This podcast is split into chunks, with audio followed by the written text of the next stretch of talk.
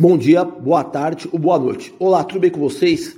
Meu nome é Adriano Vretaros, sou preparador físico de alto rendimento e estamos aqui para falar sobre preparação física no basquete, preparação física direcionada especificamente para os jogadores de basquete.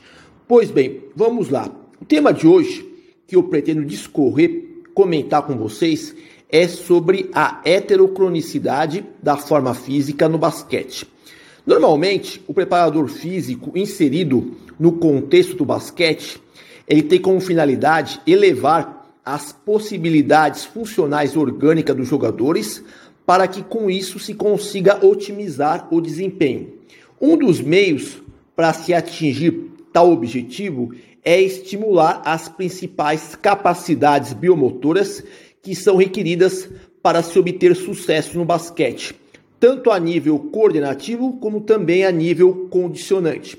Será através do gerenciamento correto da carga externa, volume, intensidade, densidade, frequência e complexidade das tarefas que se poderá progredir o rendimento dos jogadores para patamares cada vez mais superiores ou buscar simplesmente a manutenção do condicionamento físico.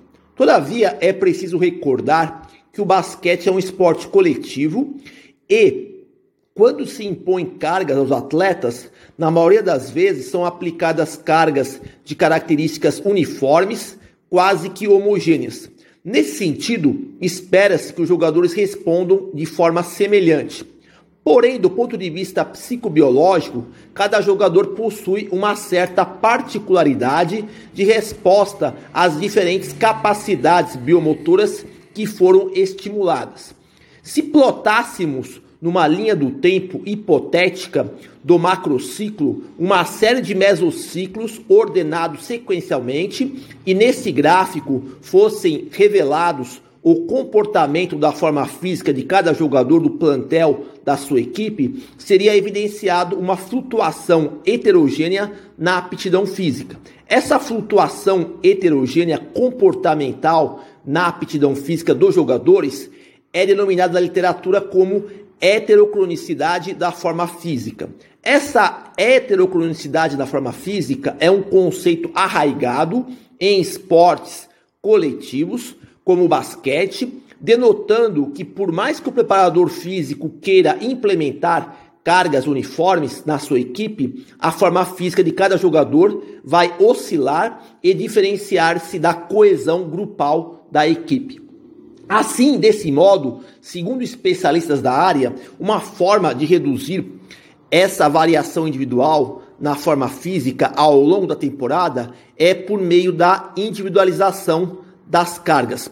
Vale frisar que a individualização das cargas de trabalho se torna ferramenta de capital importância, pois a variação sempre estará presente e indivíduos diferentes tendem a expressar condutas orgânicas singulares. O que se pode tentar obter é reduzir a amplitude de variação comportamental da heterocronicidade da forma física dos atletas uma alternativa viável, já mencionada, é individualizar as cargas de treinamento. Lembrando que cada jogador possui uma responsividade biológica maior ou menor às diferentes capacidades biomotoras que são estimuladas diariamente nas sessões de treinamento. Essa responsividade biológica individual se destaca de acordo com a capacidade biomotora que se está treinando. Por exemplo, ao treinar a potência muscular, nos jogadores com responsividade biológica maior, os ganhos dessa capacidade serão superiores aos jogadores com responsividade biológica menor nessa mesma capacidade biomotora. E assim, a mesma ideia é reproduzida em outras capacidades biomotoras.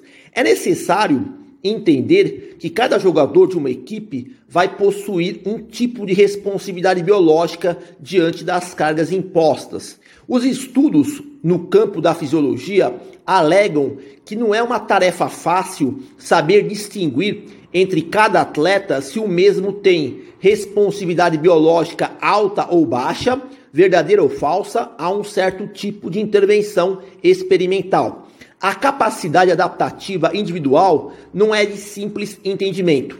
O que se, serve, o que se deve almejar é um processo de prescrição de cargas que respeite a individualização, baseado em parâmetros tais como idade cronológica, idade maturacional, gênero do atleta, experiência de treinamento, categoria competitiva, histórico de lesões, perfil mental, estilo de vida, predisposição genética, função tática, etnia, raça, sistemas, meios e métodos de treinamento, entre outros fatores.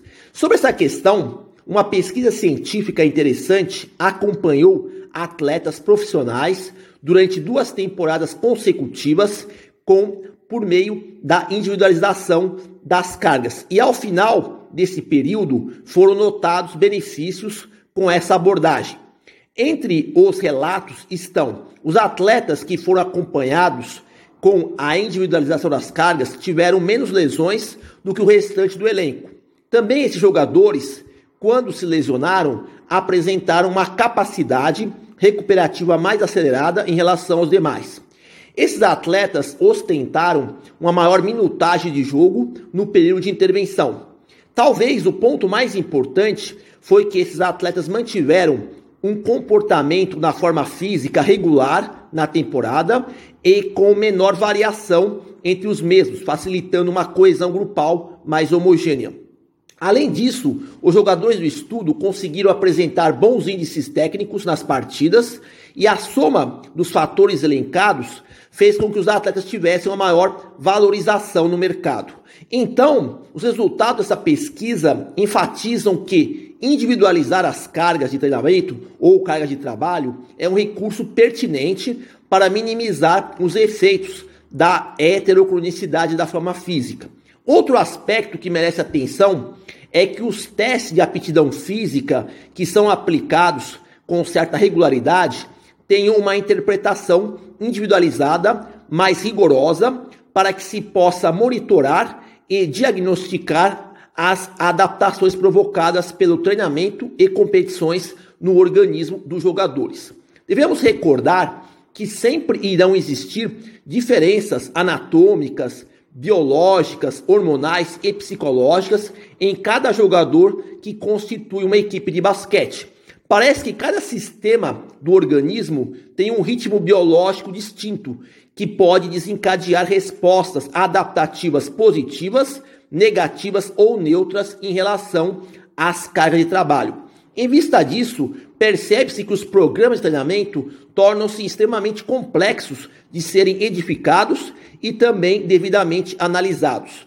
O treinamento físico não se limitará apenas à ação treinamento, mas o jogador receberá tarefas a serem cumpridas antes dos treinos, durante os treinos e após os treinos, sempre através do conceito de individualização para que se reduza os déficits de condicionamento físico e em conjunto se previnam as lesões.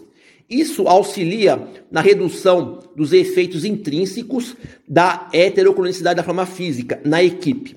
As estratégias recuperativas são outro fator determinante nessa equação.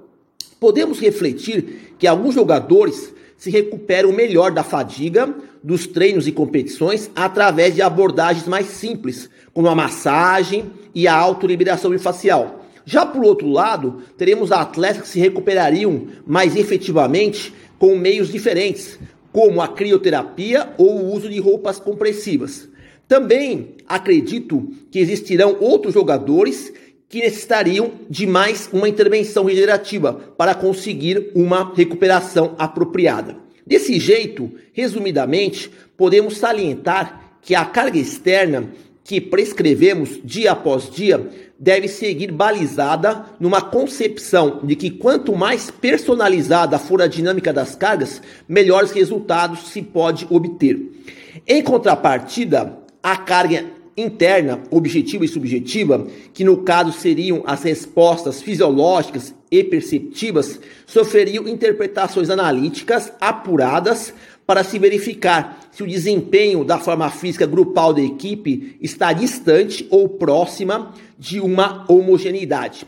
Então, termino aqui aquilo que eu gostaria de discutir com vocês sobre a heterocronicidade da forma física. Bom, por hoje é só. Espero que vocês tenham conseguido obter alguma informação útil para poder aplicar na sua prática profissional. Agradeço pela atenção, desejo boa sorte a todos e até a próxima.